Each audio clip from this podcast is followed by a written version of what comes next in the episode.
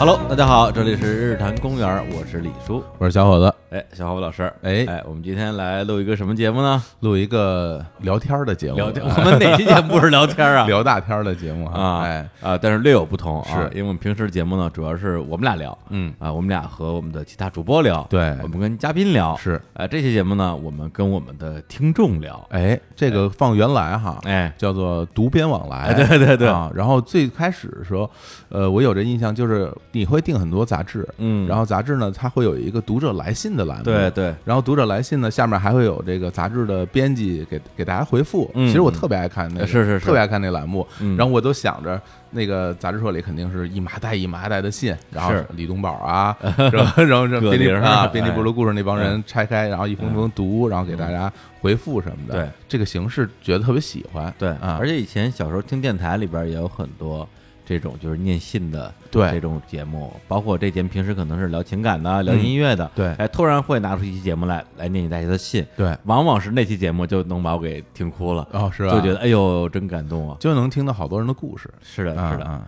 对，所以呢，日常公园实际上我们之前也做过呃好几次类似于这样的互动，对，会聊一些就是我们和大家都共同经历过或者是都感兴趣的话题，嗯，比如说我们聊过春运，哎啊，聊过搬家，嗯，然后聊过高考，哎，还聊过这个职场，这个 职场里边的各种啊吐槽，是是是，啊哎呀，这想起来都是历历在目啊。是啊每一份留言都特别的踊跃，对我们一边看一边乐呀，幸灾乐祸啊。其实真的每次在筛选这些留言，哪些能最终进到我们节目里的时候，其实还挺纠结的。是是是有，好多故事说的特别好，嗯然后呢，我们每个故事都想跟大家去聊一聊，是。但是也是节目时长有限啊，是是。也不能都入选，有时候忍痛割爱。哎嗯，所以今天我们呢就在录期这样的节目，嗯。啊因为我自己还是挺喜欢这种形式的，其实这真的更给我们一种啊。做电台的感觉，你你你有没有感觉到？是是是，因为平时我们就是找嘉宾啊，然后一起录节目，包括我们和主播录节目，嗯，我们都会觉得，哎，这是播客，哎，我哎给你分享一个东西，对啊，这是一个新的，这是一个嗯。新的形式。但是读这些时候就感觉说，哎，我好像真的成了这个电台主持人了，这种这种这种感受。对，而且这样，的话，其实也是能够跟大家有一些相处，是。而不是说我永远我在上边在说，嗯，然后再给你这个讲什么人生的道理，人生的道理啊，或者分享一些文艺作品，或者请一个很厉害的嘉宾是。啊来分享他自己的人生。嗯。对我觉得其实我从我们角度来讲，我们也非常想知道我们的听众他们的生活是什么样子的，，对，然后来说出你们的故事。哎哎，那今天啊，我们就选择了这样一个话题，嗯啊跟大家再来聊一聊大天儿。哎，哎，首先要感谢一下啊，今天帮我们这个选择话题的乐乐宝啤酒，哎哎，这个选这个话题呢有两个，一个叫 Stay Open，一个叫就现在。对，这也是乐宝啤酒一直倡导的理念。哎哎，乐宝啤酒，小虎老师你呃喝过吗喝还真喝过，哎 还真喝过。哎，乐宝啤酒其实是这个嘉士伯旗下的一个品哎牌。它我印象特别深的是什么呢？因为嗯这个乐宝啤酒吧，呃，喝的是那种玻璃瓶装的，有个拉环儿那种盖儿，哦它应该叫做易拉瓶盖儿那种东西。哦它那个拉环儿你一拉，砰就开了。啊啊，就省得李叔每次都拿牙咬。我们俩有时候出去喝酒，哎没有那起子，李叔就拿去我，你看我的，我的拿牙咬，面部非常狰狞啊。哎，然后发现这个瓶盖还在，哎牙下的，牙没了。哎，就所以说呀，这个我啤酒它就像刚才肖老师介绍的一样，啊哎，它非常的 open，哎，容易被 open，哎，对对对，非常是，是吧？嗯，对对，我我我要向他们学习，哎，做一个 open 的人。是对我身上有一个拉环儿，来呀、这回躲远点儿啊。哎，行。啊，那个不开玩笑啊，哎。乐宝啤酒它除了瓶身 open 之外，嗯它本身也是一个非常创新的啤酒品牌儿对。哎，常年赞助国内外各种大型音乐节，很多比如说我们很熟悉的草莓音乐节，嗯老能看见乐宝啤酒，是。而且连续两年开展了乐宝开造全球音乐计划，对。哎，今年还邀请了 Diplo、Mo 还有黄子韬以及很多的独立艺人共同参与了主题曲的改编。是，啊，然后乐宝啤酒呢，除了强大的这种音乐的 DNA 之外，还热衷于青年文化啊，也跟很多的青年文化品牌一起拍摄了纪录片儿，跟很多潮牌儿啊也合作了一些视觉潮流新品。哎，我在很多的社交媒体上推广上都能看到乐宝啤酒的啊影子，嗯。而且都是跟音乐还有这种潮流相关的内容。是嗯，好，那我们现在开始念留言。好。首先呢，先念第一条留言啊，他这个听众名字叫做毛尼卡，，Monica，嗨，哎，莫妮卡啊，嗯。他说是这样的啊，这样想来自己做过的最正确的就现在，哎，应该是就现在买票去北京看赌鬼乐队的演出。哎，自从自己一六年底年轻朋友音乐会直播冲着清火，结果被赌鬼圈粉之后，这个来龙去脉我们一会儿介绍啊。哎，哎，就特别想去看现场，可是无知的我一直觉得 Live House 里面充满了凶神恶煞，而且上学的城市呢也没有，嗯只能去北京，也没有志同道合的朋友，只能自己一个人去啊。我一个女生，然而就这样，今年五月份赌鬼在愚公移山的巡演，我最终在即将售罄的威胁中下了狠心，交通很方便啊，我也顺利找到了场地，演出非常的炸裂。在火车站睡一晚也没什么，为什么要睡火车站？你说多穷啊！那个，自此我大胆的开启了独自看演出的旅程。等青年小伙子巡演，我一定会去的。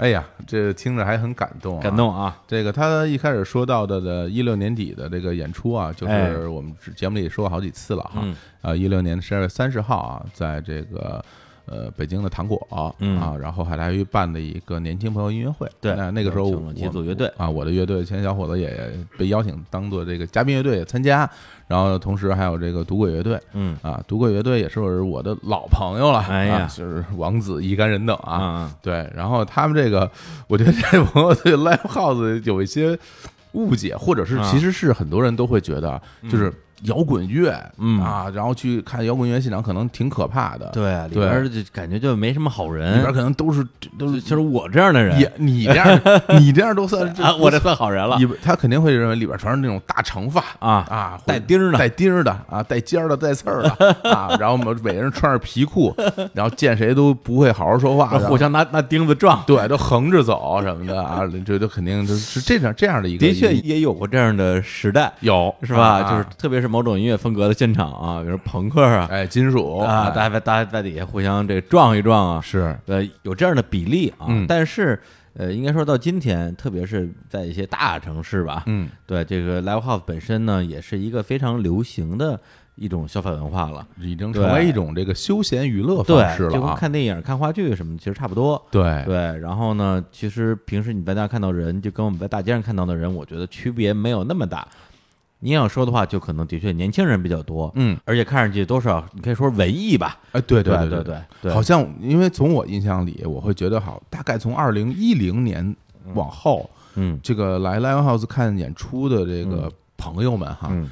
已经呈现了一种，就刚刚李叔叔说的，这个年轻化是一个，另外一个就是干净。就 就是我，因为我我在台上演出，我就看下边的那个观众，就会觉得大家其实都穿戴整齐，啊然后呢背着个帆布包啊啊，留着个蘑菇头嗯。啊，穿个铅笔裤呢，穿个小白鞋，嗯就是好多这种形象的人，在一零年以后是越来越多了，就比较城市化，就比较城市化，不像原来真原来就是啊。呃零几年的那个时候，还真是的确是有一些，就是你感觉下面的人吧，穿什么样不重要，都是一身汗，浑身出着汗的人啊。而且你这么，说，我回忆一下，我二零零二年第一次去看那个迷笛音乐节，嗯那是第三届吧，那时候还在迷笛音乐学校呢。嗯，你想一个音乐节那么大的体量，现场那时候估计几万人没有，大几千人还是有的。哎，的确，每一个都是他 他认为那样的，的确是都不像好人。特别野，对、啊我第一次去，我都吓着了。我说：“哎呦，这这就这这这这这哪儿？那特别特别另类，是吧？随随便便戴着防毒面具就出来了，对对对哈六白菜六白菜，全是这种。对哎但是现在已经不是那个时候的样子了。对而且那时候我跟你说，里边也没什么坏人，他们只是摇滚人而已，不是坏人。只是穿的比较奇怪，然后有一股躁动的心，啊哎对，对但其实并不敢敢干什么，对对哎啊对，所以呢，就是哎，他这个心态，说实话，我第一次看到留言的之后，我还问小伙老师，我说啊，我说还还有人不敢看 live house，我说这嗯开玩笑呢吧？我说我从零二年大学毕业，基本上那几年时间，每周看三四场、五六场的都有。对，甚至一晚上看三场都有，我嗯觉得这有什么的呀？不就是一个有演出的酒吧吗？哎，就是我身边的好多的，嗯，其实是我工作时候很多同事，嗯真是从来没有去看过了，是吧然后他们也得知我自己平时也玩乐队什么的，就经常会过来问我。说，哎，嗯说你们平时演出都在哪儿演？我嗯说就在演出的地方演。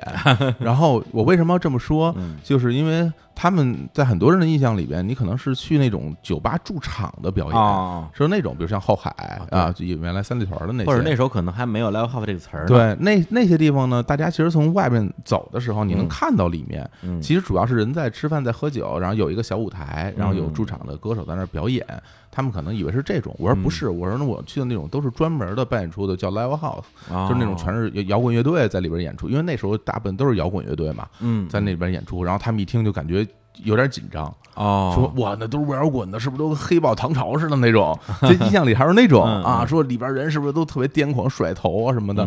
我说其实也不是啊，嗯很在一般的很多就没去过 live house 现场的人里边，他心里会有这样的一种印象的。嗯是你这么说，我突然想起来了，就是我看演出看的比较密的那几年，有时候偶尔啊，因为每次约个朋友嘛，哎。是吧？约个姑娘嘛，一块看，这个气氛好一点儿。啊，然后有时候实在是约不着这个身边的姑娘了，可能约约大学的一些什么师妹啊之类的，嗯对，都是一些特别循规蹈矩的姑娘。嗯。然后跟我去了之后，一般结束之后就会说两件事儿，嗯。第一个是真棒，嗯，对，因为我肯定会挑好演出嘛。哎。第二个是下次有好演出还叫我，哎，对，但是呢，他言下之意就是说我自己还是不敢来。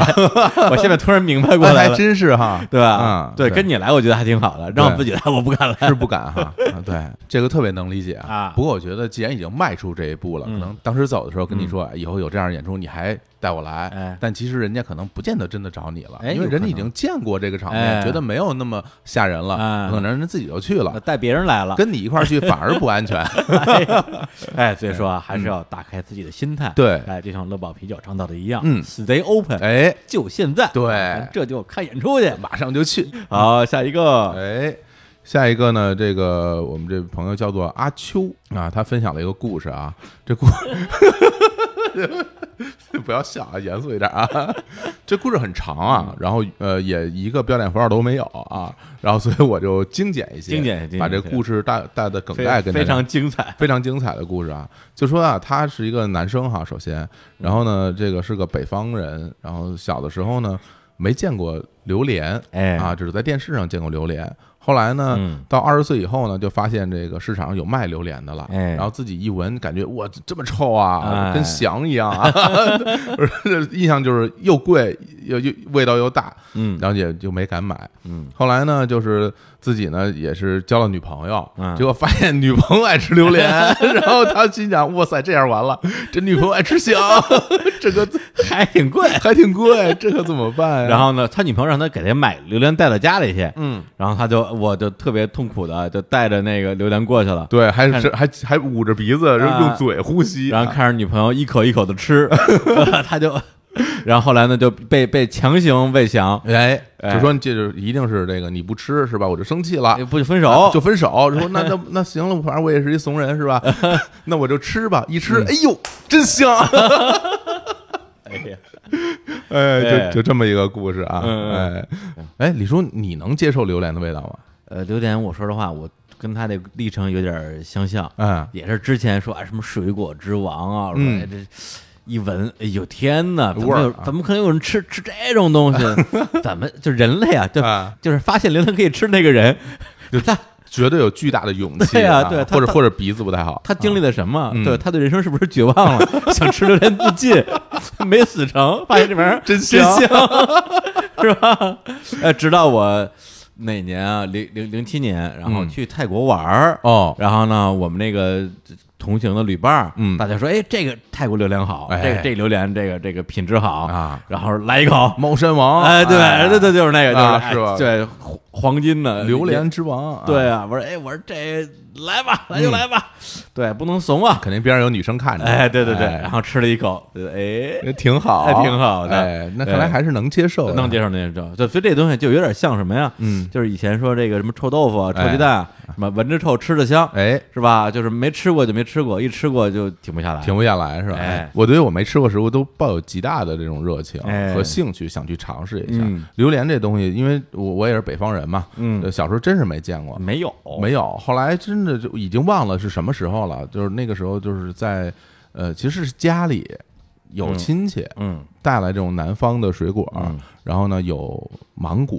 嗯。我嗯，当时也是第一次吃芒果，哎然后有山竹，哎呀，头一次见到，嗯，然后呢还有榴莲，榴莲，榴莲，然后就是芒芒果和山竹都特别好接受啊，嗯。芒果很甜，山竹就没什么味儿嘛。没味儿啊，味道很淡，但是榴莲这东西味道太大了，嗯。然后家里很多亲戚就已经不行了，嗯。说这这什么玩意儿啊？嗯。而且他拿的是一整的，一整个的，嗯，是没打开的。哎，然后后来又又特别费劲把它打开，然后嗯。捞出里边那个东西就，我然后我这一尝，哎啊呦，我说我说这玩意儿真是嗯，真难吃，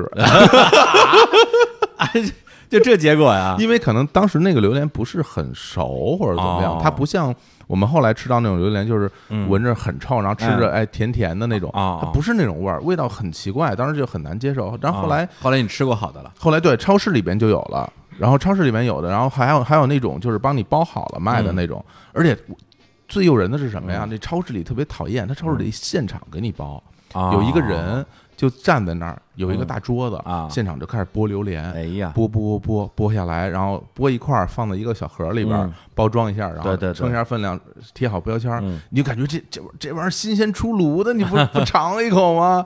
哦。对，每次我就买一块儿，那味儿不会特别大吗？特别大，你这属于化学武器，对，特别大。超市都没人了，买买回家不敢放冰箱啊啊啊，因为一放冰箱里，冰箱里全是这个味道嗯，然后我就就赶紧吃，就是其实是有时候捏着鼻子吃，因为吃一半以后会觉得有点有点腻了，哎呀但是我觉得还是要坚持把它吃完，吃完啊，对，要不然你搁那儿反而给我也是个祸害。反而给了我一种就是那种就是。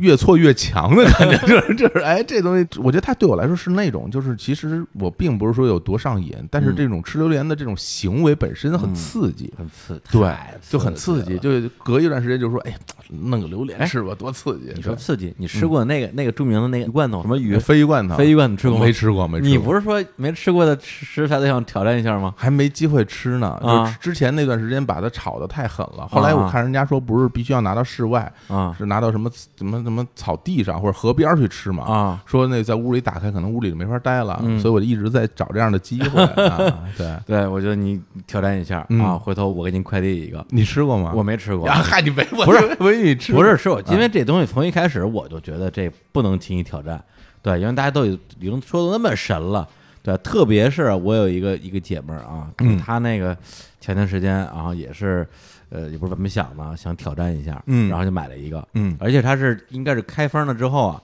它放冰箱里了。啊按理说，一个东西放冰箱里，这事儿就结束了，啊，就是顶多把冰箱熏出味儿来嘛。是啊，他那不行，整个楼的人，整个楼的人都疯了，就不知道哪儿来一股这种这种恶臭，你知道我吧？天呀，对，，然后正好那段时间呢，他那个刚离婚，嗯，然后呢，邻居的发现，哎，家里那男的怎么没了？就 开始扒着门往里看，刑事案件了已经，真的，人都臭了是吧？真事儿。我天，然后他就他就打开冰箱门说：“你看，你看，你看，你看，是我已经被我做成罐头了 不是这个。”啊，哎，然后这个这个非遗罐头啊，哎这个故事最后的一个结尾，嗯就是我那姐们儿把那冰箱啊，直接把冰箱给扔了。我天，这多大劲儿啊！不是你实在是解决不了这个味道问题了，嗯对，然后他可能身体比较好，嗯把冰箱扛下去了，自己一个人扛下 去，对，冰箱都不要，然后给扔了，扔了。我天，这这，这真是代价太大了，是的，捡冰箱的人也也挺倒霉的。都不用捡，离着两公里以外就闻到味儿了。哎，回头咱们这么着，那个 呃，咱录完这期节目，咱俩上网上买一个去，然后我开车，咱俩去达摩庄找一山里边没没人的地方，然后咱咱们尝尝，别别别别别，乐乐一起去啊。太吓人了，这嗯个啊。好，下一个，这个人叫 Mini Conch，然后七年前考进一所重点财经院校，进了学校最好的专业，读双语金融。我天，对，结果有一天英语课上，外教老师让我们拍一部短片儿，要求必须用英文对白，其他同学都是拍两个人如何流利对话，只有我拍了一个全是小学生英语的那种傻逼故事。然后后来放映的时候，全班叫好，我感觉非常开心。结果只读了两年，我就转学去美国学电影去了。我，以前从来没有拍过东西，但是就那么一瞬间，觉得自己好像找到了一种比赚钱更有意思的事情。现在我变成了一个导演，哎，真是应了那句话：人生如戏呀、哎呦，太励志了，太励志了感觉是美国梦了，已经。哎对啊恭喜啊！再先恭喜，先恭喜，恭喜啊！能找到自己喜欢的东西，嗯真是一件幸事。是对，然后呢，你变成了导演呢，嗯真是感觉比赚钱更有意义。对哎你得求着人家给你钱了，这回。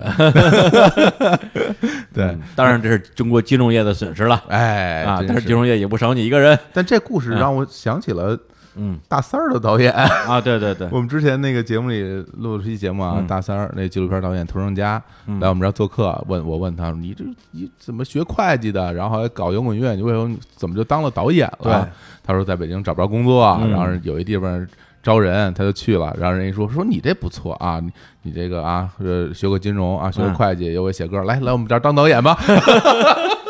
完全不讲道理。我问他，我说你这之前摄过像吗？他说我连照片都不会拍。但是你看现在成了一个非常优秀的导演，真的了不起。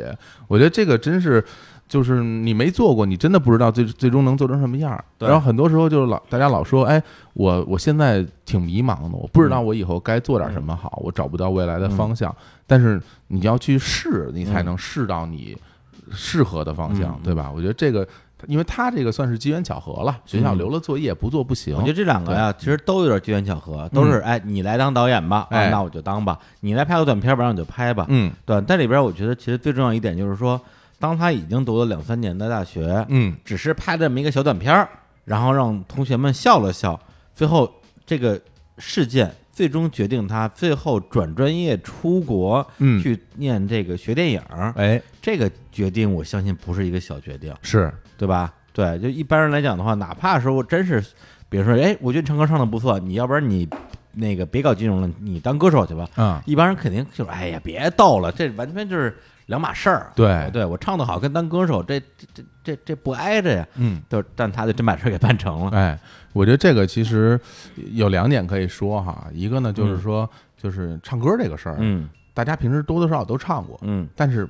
拍东西这个事儿，嗯很多人没有机会去试。啊，那倒是。对，这个是一个哎有没有机会去初次尝试的一个概念。嗯另外一个就是说，当你去做了以后，他一定是从中得到了巨大的喜悦嗯和满足和快乐。嗯，对你如果说你拍个片儿让我觉得头疼死了，就像我，你让我做一份什么报纸，嗯，让我去排版，让你去做一个工号的排版，让我去做图，让我去看这两张照片哪个好看呀？哎呀，我跟你说，我这生不如死啊！哎呀，但但是我觉得他去拍东西，他肯定觉得很爽，嗯，对，所以他去选择这这条路，嗯对，然后也不是说你真选了，你一定能做成。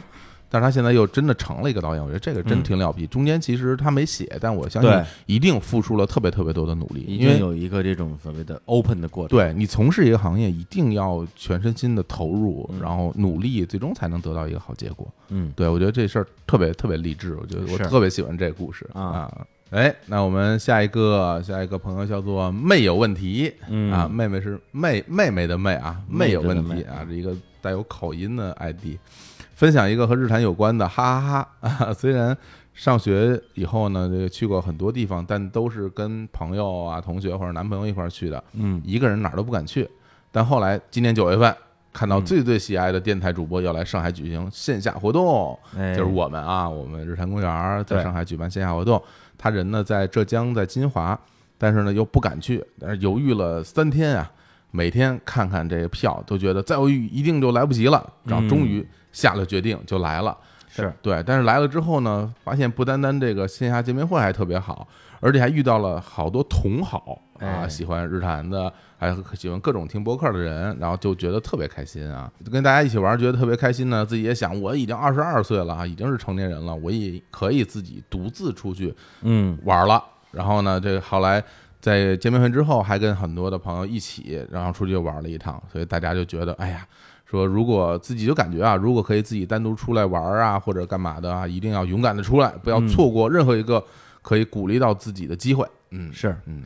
对，因为他这个其实让我想到一个点，就在于说，可能因为我们今天已经是这个这个年纪啊，这个人生的经历啊，哎，有时候其实忘了，就是当我们还是一个小朋友，嗯。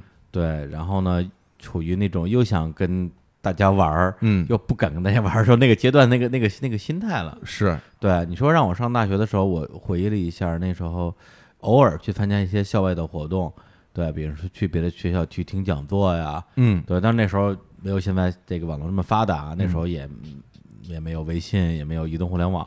你真是说，呃，一个活动里边大家虽然有一些交流啊，但是说想要跟谁真的是认识一下，其实还是挺害羞的。嗯，对，你说那时候那时候连手机都没有，只能留座机，对，就觉得很尴尬。留一个宿舍电话宿，宿舍电话，或者是留一个 QQ 号码是吧？当时是啊，对。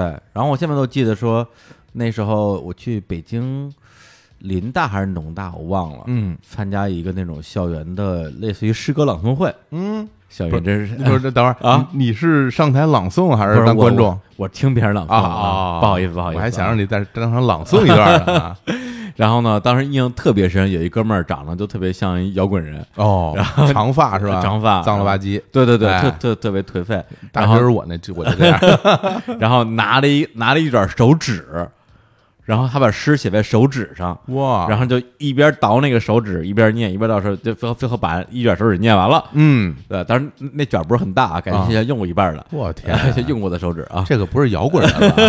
这是一位诗人啊，这这是搞行为艺术的，对那那歌词怎么着？还有一首诗，一首朦胧的诗 特别朦胧啊，啊。然后结束之后，呃，我那时候可能我觉得，说实话，跟跟同性说话嗯还稍微不那么紧张点儿。哎，对对，要是一姑娘就肯定更不好意思了。对，过去跟他搭了一个话儿，然后留了一个宿舍电话，留了一个邮寄地址。嗯那时候还流行写信呢。嗯，后来那哥们儿还真给我写了封信。我这交了笔友，啊 对，他说：“哎，说你好，还记得我吗？我就是那个用手指读诗的人。我还挺想认识他一下的 呃，但是那封信我没有回，啊？为什么呀？因为后来想了想，我我我为什么跟一男的交笔友啊？好奇怪啊！你就应该马上找一卷手指，在手指上给他回封信，给他寄回去。对不过你说这我真是有同感，是吧？就是我其实从小是一个挺外向的人，嗯然后我也不太处人多的场合，嗯但是其实我跟就是异性接触的时候，嗯是会紧张的。是吧？对，就是比如说像你说刚才那种场合，大家去看参加一个什么活动，嗯然后什么的，然后如果我觉得，哎，这个这个人看着挺能聊的，然后我就跟他聊聊，当然是男生哈，嗯。但如果是个女生的话，我一般我都不会主动跟别人说话。嗯。我就其实我的担忧点是在于我怕人家误误会我是一个坏人或者怎么样，是，因为本身我长得也不是特像好人，嗯。然后就是而尤其 尤其是嗯。大学的时候，那留留着大长发，然后你留长发吗？挺长的，我没见过。到基本上就快接近肩膀了。对，上大学的时候哦，然后然然后又穿的怪里怪气的，然后人整个一脸凶相什么的，啊我就感觉我跟跟对啊，跟人说话，我觉得人会不会觉得我就别有所图什么哎的？对，当然我肯定应该是有所图啊，也没有，并没有误会啊，但是我不能让人看出是坏人。不能让人看出来啊，是吧？就不太敢 哎，就还是挺害羞的。现在就现在，我觉得好多了，嗯好多了，因为那个整个这个可能随着年纪长大了之后吧，就知道怎么和嗯别人去打开这种嗯从不认识到认识这个局面了。对对这个东西其实是慢慢练出来的。对，而且嗯这个练，我跟你说啊，就是我有的时间真的是生练，啊就练到什么程度？我应该就是上大上大学的时候，我会逼着自己在地铁上搭讪。哇，对，这是你给自己的一个一个任务，对一个任务吧，嗯就是说，别人因为那时候每星期呃差不多都要回回趟家嘛，然后每星期至少坐两三次地铁吧，嗯。然后我就逼着我，因为在车上时间很长，嗯。我就说今天在地铁上一定要管一个人搭讪，嗯。而且你要要要比如说要手机号哎。之类的，啊，对，但是对方给不给这个不重要，但我得张这嘴。我得张这个嘴，啊，对，然后不分男女，当然当然当然都是女的是吧？吧？男的搭讪，这个任务可能初衷不太一样。不是我就说，你跟男的搭讪这个事情，不是感觉很会很奇怪吗？哎对啊，反正我可我我我在地坐地铁上，我我会找你说，哎，哥们儿，嗯，留个电话呗。留什么电话？微信都留，是不是要录音啊？不是那那时候没有微信，是是什么都没有，开玩笑啊，只能说问题是，实际上因为那时候因为还是手机时代，所以留了。不对，那时候没有手机，座机时代，嗯。所以你留了电话之后，其实你是不会打的，是的，对。但是我就觉得不行，我要我要勇敢踏出这一步，嗯。对，后来可能是因为这个胆子就大了一点儿，所以现在比如说你再让我去进入到一个陌生的环境啊，不是现在了，嗯就至少是很多年前，然后进入那个环境，比如说一个一个陌生人的饭局，呃，十个人八个人那种，我可以自由的选择，我今天我要融进去，还是我不要融进去。嗯，对，实际上有很多的方法是你自己可以控制了。哎，真是我有一段时间对自己其实挺怀疑的，哎，因为我我我知道我是一挺贫的人，有时候，所以很多时候在一个相对陌生场合，我还就想让自己少说话，嗯就是别说显得特别自来熟或者怎么样，嗯招人讨厌。后来我发现也大可不必，嗯，也不用说把自己封闭的那么那么严，嗯我觉得就是坦诚吧，有什么说什么。我我我觉得你还是要还是要这个嗯 open 一下。我还是要 open 一下对，因为你不嗯说话的时候看着更讨厌。你不说话的时候特别讨厌，感觉就就像一个干部啊在在这儿在视察大家的工作。那我以后我买一个那个孙悟空的面具 戴着，对，大家一看也挺开心。其实，但这里边啊其实真的，我特别想说有一嗯点，有一点就是说，当你主动去和别人嗯聊天的时候，不见得每个人都会给你一个很积极的反馈。嗯在那个时候，你可能会觉得有点有点受伤害。嗯，就是比如说我呃本来的想想了好多，嗯鼓起勇气。然后跟你说一句话，然后对方给你一个特别冷淡的回复，嗯。这个时候你可能会觉得，哎呀，啊这个就觉得，哎呦，一下就被打回去那了。怎么办呢？别放弃，别放弃啊，就是我真我真的觉得不要因为这一件事儿就会觉得，哎呀，不行不行，这个事儿不能做，你嗯。再试试看，嗯。总会有人给你一个相对对。积极的回复的。对，啊。如果这个人不重要，对。啊那你就再去向其他的人展开怀抱。是，的，是的。如，果这个人很重要，哎，那你就再接再厉。死磕，哎呀，对，也希望大家都能变得 open 一些哈变成一。跟踪狂的故事，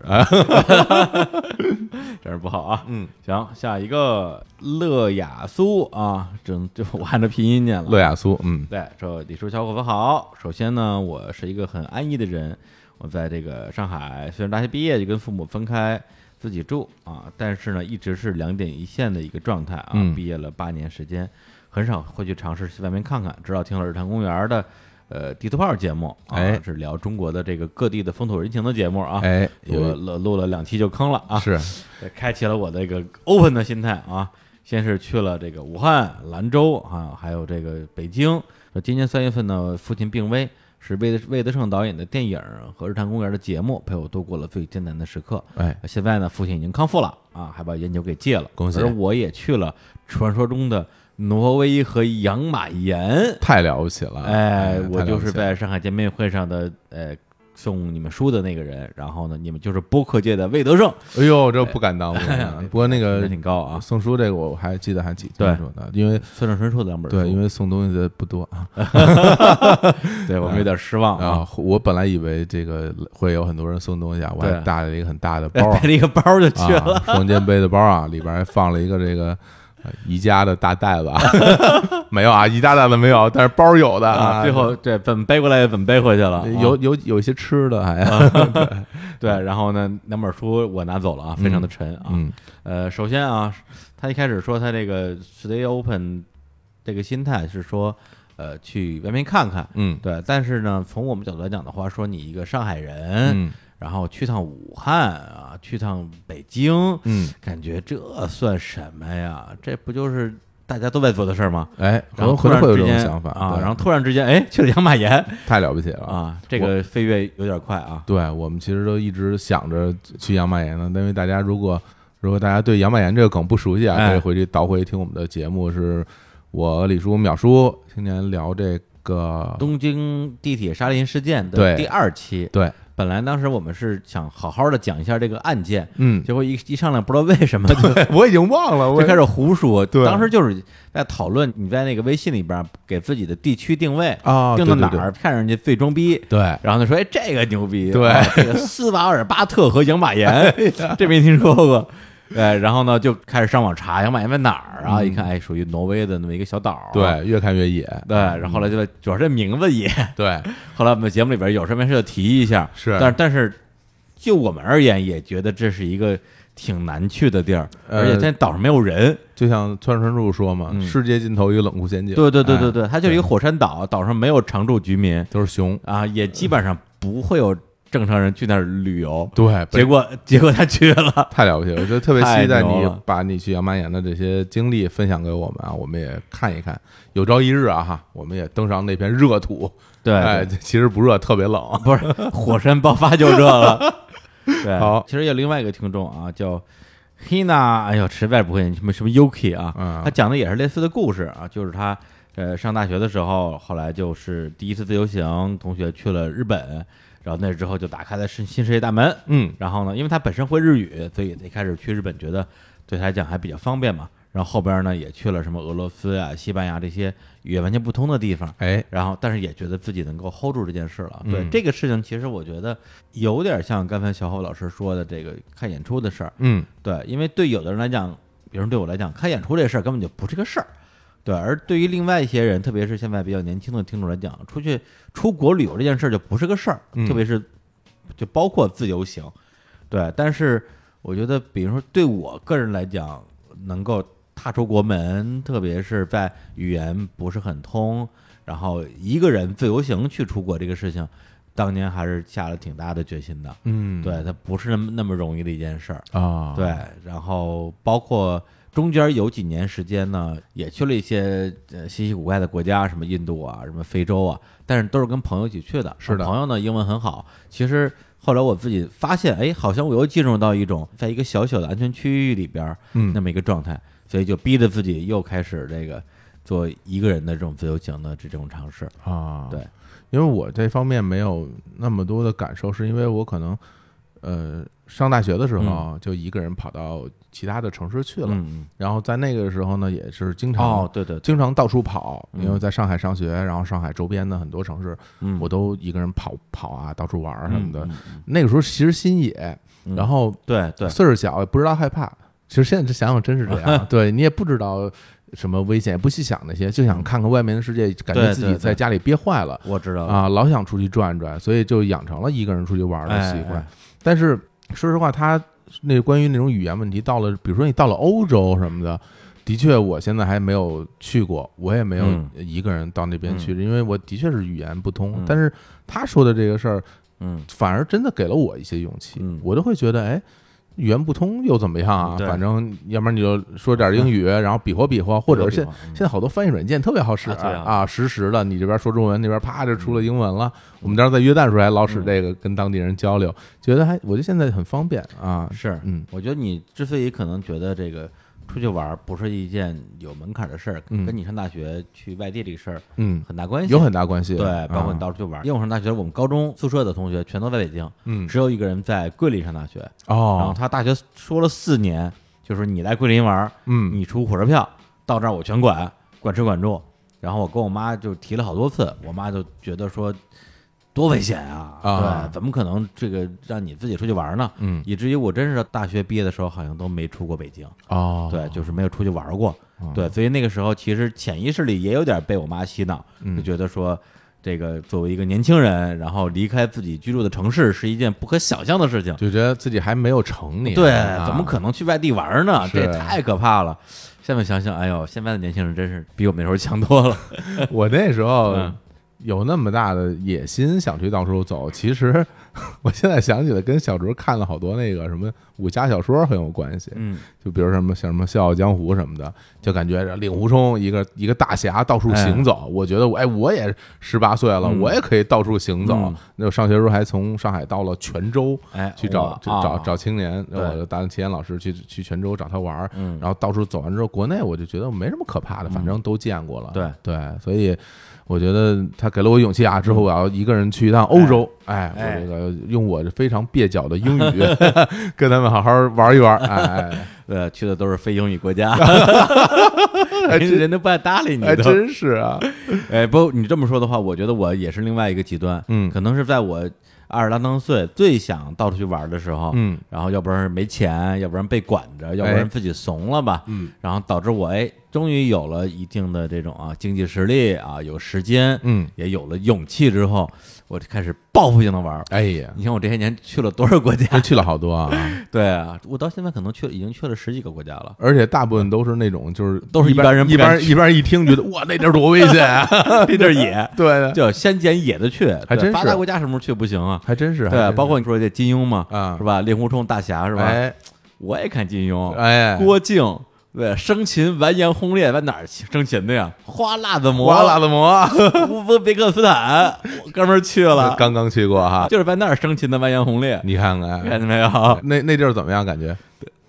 特别野，就差点回不来了。回头我们可以在节目里慢慢啊，对，好说，好好好聊一段非常传奇的经历，非常狂野的一段旅程，见人就说，说了好多遍了，对，越说越生气。大倒苦水啊！行好，那那个最后一个留言啊，让这个人叫做记事本，哎他说几年前刚刚来到上海的时候，人生地不熟，工作之余无所事事。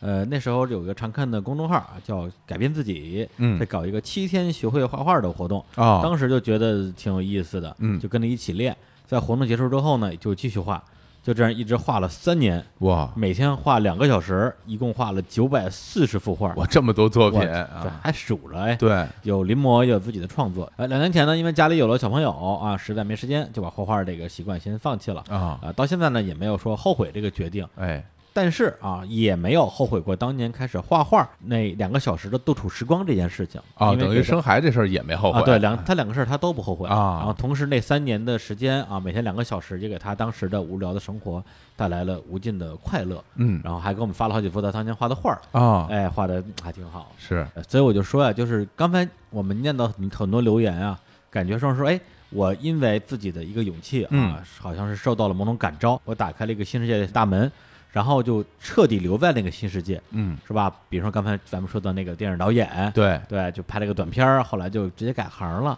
也包括就是不敢吃榴莲那个啊，嗯吃完之后直接喜欢上了，喜欢上了哎啊。但我觉得真实的人生有时候可能没有这么的，咱们说是励志啊，或者说是这个鸡汤啊，而且也真的不见得你所有做的事情在现实层面上讲都是那么有用的。对对，其实刚才你说的“有用”这个词儿是挺重要的一个点，嗯对，因为很多时候，当我们去努力开启一个什么大门的时候，你其实不知道这个事情是有用还是没用的，是而是在另外一些时候，你开启的时候，你就已经知道它一定是没用的，对，对，但是你要不要做这件事儿？嗯对，包括呃，你说从来没有画过画的人，然后你去参加一个七天的班儿，我觉得这个呃很可以理解。但是你这个班儿结束之后，你居然一画就画了三年，这个我觉得可能不是一般人会做的一个选择。我相信在这个过程中，他一定是很开心的，对对对，他很享受这个画画的过程。是，对，而且我相信他在做这件事的时候，没想到说自己以后能成为一个画家，是是是，是吧？哎。一会儿卖个几百万，靠这个就就就改变命运了。成梵高了 是吧，成梵高了。但梵高也是死了以后才实现。我就说呀，所以说他在做这个事情，明知道他没有什么用的情况之下，嗯。还在做，那我觉得这个在我看来是真正的勇气、真正的决心和真正的对这个事情的一种爱吧。对，所以说这件事儿一切的开端嗯，都是当他打开了自己做那个决定的时候，做那个我想去画画的那个决定的时候，很多时候你在人生中做这样的决定挺难的，嗯你身边的人可能不会支持你。有时候你可能连自己都不会支持自己，说我做这事儿干嘛呀？我还好多事儿要干，嗯我多挣点钱好不好？嗯我多去找个什么新的工作好不好？但是你真的做了这个决定以后，你发现你喜欢上，找到一个自己喜欢的东西，这个东西是一个很难得的、很宝贵的经验。是，嗯所以这个还是这个乐把啤酒说哎的咱们这个理念啊，就嗯是 stay open，对，保持一个开放的心态，嗯而且咱们想到了就现在，这就去做。是，对你说这个，其实让我想起我有一个哥们儿啊，那个李松岩，嗯他呢，其实之前在选择爱好这件事上，跟我有一个异曲同工之不妙，哎 就是总是半途而废。哦，对，就是哎，觉得这东西不错，比如我嗯我那时候我我去学剑道，我说哎这这这不错，然后练了一年多，哎不练了。哎后来我说哎我我我要弹吉他啊，我想当 songwriter，哎练练练，哎呦算了吧。对，其实时间长了之后，你会心有心理压力，嗯会觉得说，哎呀，我怎么老是这样？是不是我找不到任何一件能让我坚持下去的事啊？很多人也是现在就在生活在这样的局面然。后李松岩其实也是相当时间都是这个状态，因为嗯他那时间在家待着也没上班，就跟家里先是学吉他，然后学键盘，然后学打鼓，哦，然后就学了好多的乐器。他也很想当 songwriter，哦，而且打鼓应该是当时坚持相当长的，学了估计得有两年吧。对，就而那应该且是很有水平了。对每天练习的那种，嗯其实已经打的挺不错的也，算就算入门了吧。嗯，就他遇到了另外一项不能叫运动了哈，哎。另外一个爱好叫 tango，老听他说这个，哎，啊。对，，然后那之后他就真的是没有任何犹豫，把他之前练的所有东西全扔了，嗯。什么打打鼓，什么吉他、键盘全都不练了。然后呢，当时我也想过说，哎，你是不是跟之前一样啊，跳两天又放弃了，或者说，哎，我找了一个新的东西，嗯，结果从那时候到现在多多少年了，就三四年了，对他从他的一个生活中的小乐趣、小爱好，变成了他生活中的大乐趣、大爱好，嗯，最后变成他的工作。哎，对，就后来连班儿都不上了。哇啊！我说你为什么不上班啊？耽误我跳舞，真的。对，就觉得这个事儿对他就是生命的全部，嗯就没有比这个更重要的事儿。嗯然后他现在去赚钱，或者是做点什么工作，也都是为了自己能更好的跳舞。啊，对，就是完全进入到这个世界了。但是你说这个事情到现在对他来讲，它是一个有用的事儿吗？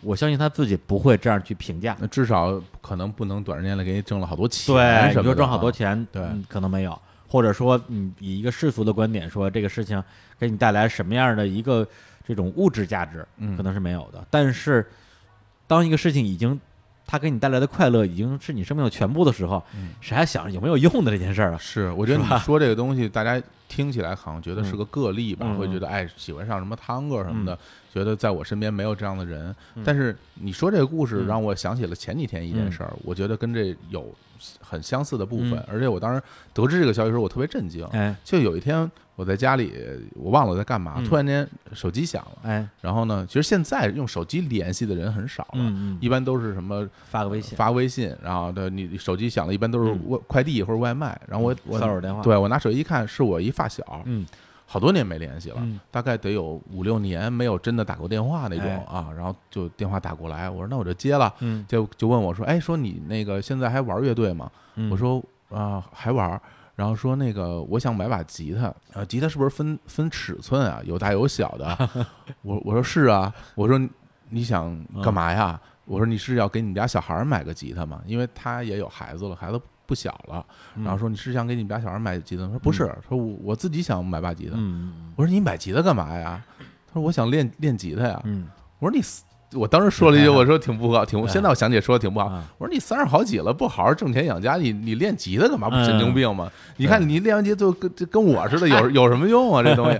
他说我喜欢啊，他说我啊我就就一直想练吉他，好多年了，但我一直没下这决心嗯。我今天终于我我不不行，我我一定得练。嗯，你告诉我，我我应该买多大尺寸的？我说哎你就，我说尺寸不重要，你到那儿去试，你抱着觉得合适嗯就合适你。他说行，那成嗯，那我知道了，那我有什么事儿我再问你啊。哎，然后就挂了电话了感觉兴冲冲的，可能应该买吉他去了。嗯我挂了电话之后啊哎，我觉得这事儿特有意思，就是嗯他平时是一个挺社会的一个啊人，就是挺混的啊，挺混的一个人，就突然之间跟我说想买吉他练吉他，感觉也特别认真的，嗯也很有热情的一件事儿，嗯我会觉得，哎呀。这种感觉真好，嗯就是大家真的找到了一个自己想干的事儿，而且下决心去做，我还挺嗯感动的。嗯，对，而且我觉得其实在我看来啊，就是类似于这种冲动，我也会有。嗯你还记得咱俩就就上礼拜咱俩跟那个那武强一块儿喝酒，啊对，然后就是聊的我忘了，说实话那天喝多了。嗯然后后来我喝多了之后，我就给我一个朋友发微信，啊，喝多了之后发微信啊，哎呀，哎呀丢人啊！然后我发的内容大概歌词大意是说，呃，不会弹吉他这件事儿真是太让人痛苦了。啊，你知道吧？咱们应该是聊到音乐话题了，所以嗯那个时候我会也我也会有一个瞬间说，我想要去行动一下，嗯是吧？我作为一个快四十岁的人，有没有可能再去学一下吉他？嗯，对。但我觉得说有这种冲动，把冲动变成一个一个行动，变成一个是吧？就现在的一个东西，其实是最宝贵的一个生命闪亮的瞬间，的确，这个是最闪亮的。就好像我们回到我们今天念那个留言的故事，嗯对吧？那个人他画画画了三年，后来因为有了小朋友没时间了啊，就做一个全职奶爸啊，好好带孩子了。我觉得这个没有问题啊，是啊，不是说这个事情你没有成为画家，你那三年白费了，你最后因为要带孩子你不画了，那三年浪费了，嗯不会浪费的。就是大家，我觉得很多时候就是想要一个所谓的大团圆的或者一个 happy ending 的结果的时候，或者一个奇迹降临，对对对，大家都在渴望奇迹，但是真实的生活，对，其实不是那个样子的。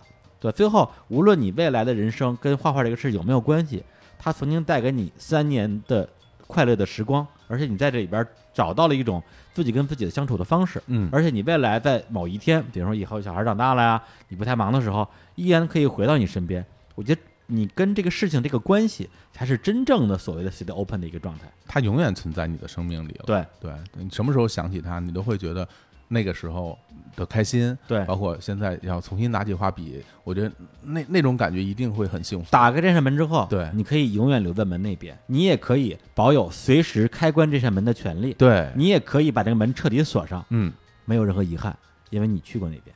对，然后你再也不会害怕了。对对，看了大家这么多的留言哈，其实我自己也挺有感触的。哎，我自己就想到一个事儿，大家也都知道我我自己玩乐队，嗯，然后呢，我自己也是标榜啊，自我标榜为摇滚人 啊，喜欢摇滚乐哈。嗯然后，但这个其实它是有一个过程的。最开始的时候，嗯就觉得小时候看那些啊玩摇滚的人，我就觉得就特别酷，然后跟别人不一样。嗯后来又随着黑豹、唐朝嗯火起来之后，就觉得哎呀，摇滚乐有一天我要是能玩这个东西得多好，跟别人不一样。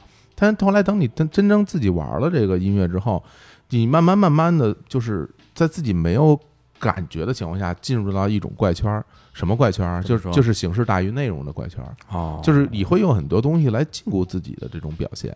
就比如说，你可能你说你你说你玩摇滚乐，你是不是应该不善言辞？你是不是应该看起来很凶？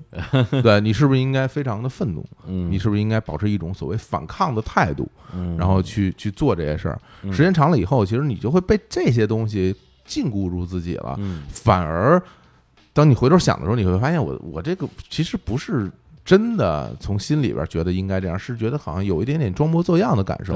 就是你看着不像那个样子，别人就会就是用语言或者是眼眼光来质疑你。我为什么会有这样的感受？嗯是因为很经常在那个大家就是后台一起演出的时候，你会啊发你会发现你身边都是这样的人，啊，对，然后后来你就去怀疑，就是怀疑说。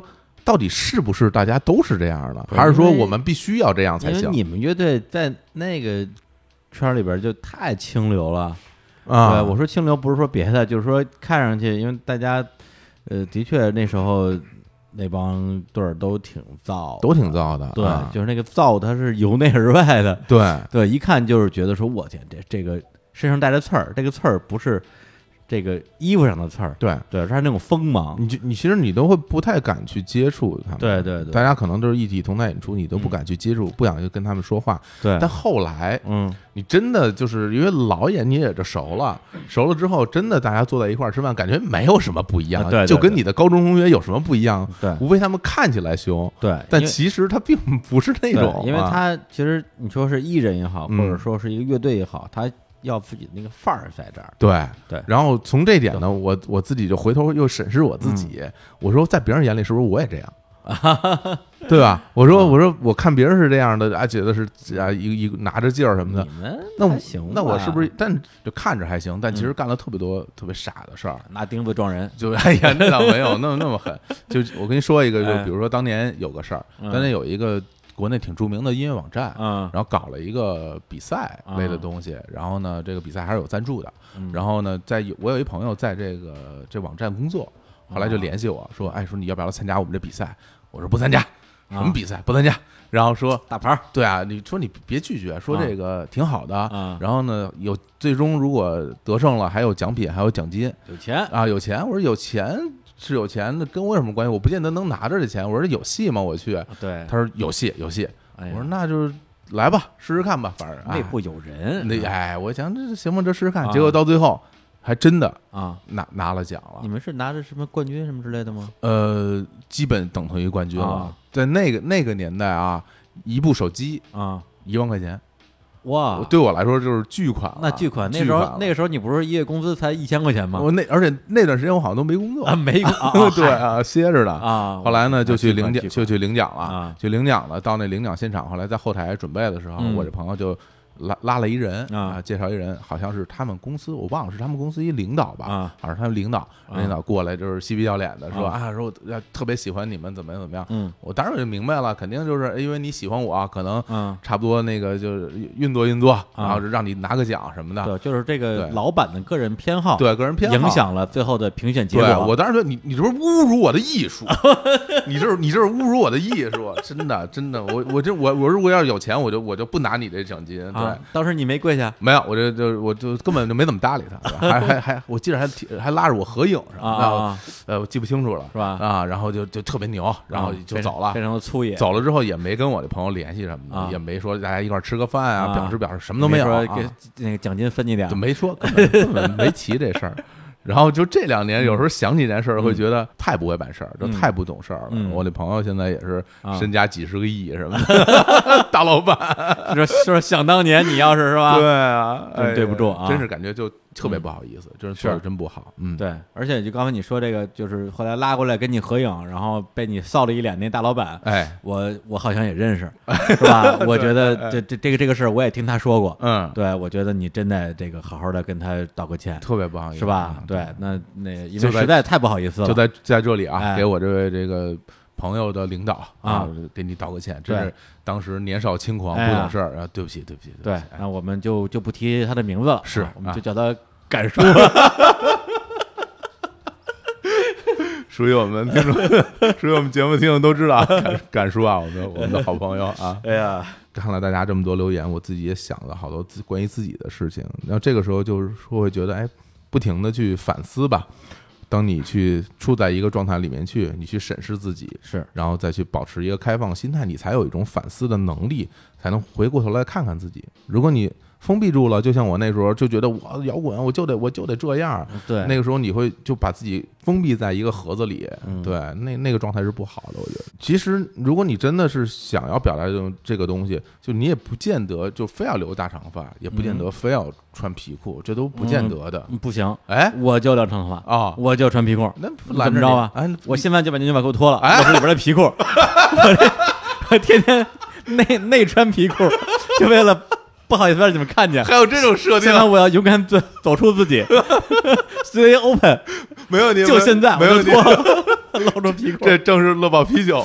皮裤里。对传递的这个我们理念啊，这个 Stay Open 就现在啊，哎，所以还要感谢乐宝啤酒啊，哎。给我们提供了这么好的一个话题，是。让我们可以这个展开讨论，嗯。哎，发现自己。是。哎，今年是乐宝开造全球音乐计划的第二年了。这个计划旨在打造一个开放多元的音乐平台，哎，与全球年轻人一起，在不同文化背景和创意概念下，发现和探索音乐的乐趣。哎，好，然后为了这个目的呢，今年乐宝啤酒也是邀请了美国的这个金牌音乐制作人啊、嗯 Diplo 是吧 Diplo，哎这个也难为我了啊，嗯和丹麦新锐音乐人 Mo 打造了一首啊快乐要保持开放的心态和要马上去做的行动为主题的歌，就叫 Stay Open。哎哎，之后这个乐宝啤酒中国区全新品牌代言人黄子韬，以及五组来自网易音乐石头计划的先锋独立音乐人徐梦圆、直火帮、莫安琪、Wisdy。时光胶囊也一起加盟了由乐宝啤酒发起的乐宝开造全球音乐计划。说实话，这 Stay Open 这个词组啊，嗯，我还理解了一下啊，哎因为之前看到 Stay 这个词儿，这种用法还是那个乔布斯啊，哎对，Stay foolish，哎 Stay 对 hungry，对对对保持饥饿，保持吃傻，对，对，就是有一颗这个赤子之心吧，嗯，对我这么理解啊哎。然后 Stay open 呢，应该就是说叫打开自己的心态，保持开放。哎，保持开放，嗯然后呢，就现在，哎就要就要去行动。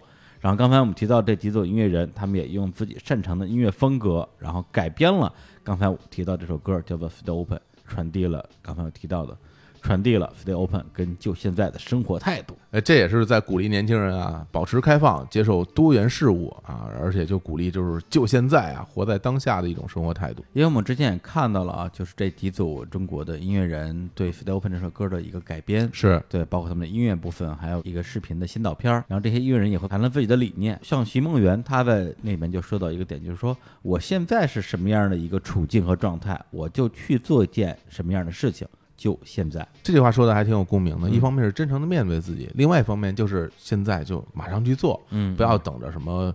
条件都成熟了，嗯或者给自己找很多借口，对这个那个的，然后就拖下来了。嗯现在做就是最好的，我觉得。对，就好像我很喜欢那个电影《一代宗师》里边有句话叫“宁做一丝进，嗯莫做一丝停”。哎，对，因为有很很多时候你老等着什么万事俱备，或者说过了很多年之后说，哎呀，当时我要是如何如何，现在早就如何如何。是，这个其实我觉得是人生最大的遗憾，就是你在能把握的时候没有去把握这个事情。嗯，对，所以现在其实比如就是日韩，我嗯们两个部分现在也有很多很多的事情，很多的机会在。呃，影响我们吧，嗯对。那对我们来讲的话，我们当然会为里边做一些选择，哎会有做的和不做的，嗯对。但是归根结底，要让自己一直往前走。哎对我觉得这个也是刚刚我们一直在聊的这种精神吧。对，那就现在啊李叔赶紧把你这个牛仔裤脱了啊干嘛露出你的皮裤啊，做自己，就现在啊！哎呀，这画面、啊，哎，别再唱了啊！好，再次感谢乐宝啤酒。哎啊，最后呢，带了一首歌就是这首《Stay Open》，呃，本身有多个改编版本，我们刚刚听了一下，其实有两个版本，一个是秦梦圆，一个是 Vifty 的版本，我们还都挺喜欢的。是。然后最后呢，给大家分享一首来自于 Vifty 版本的 Stay Open，哎。结束这期的节目，跟大家说拜拜，拜拜，拜拜。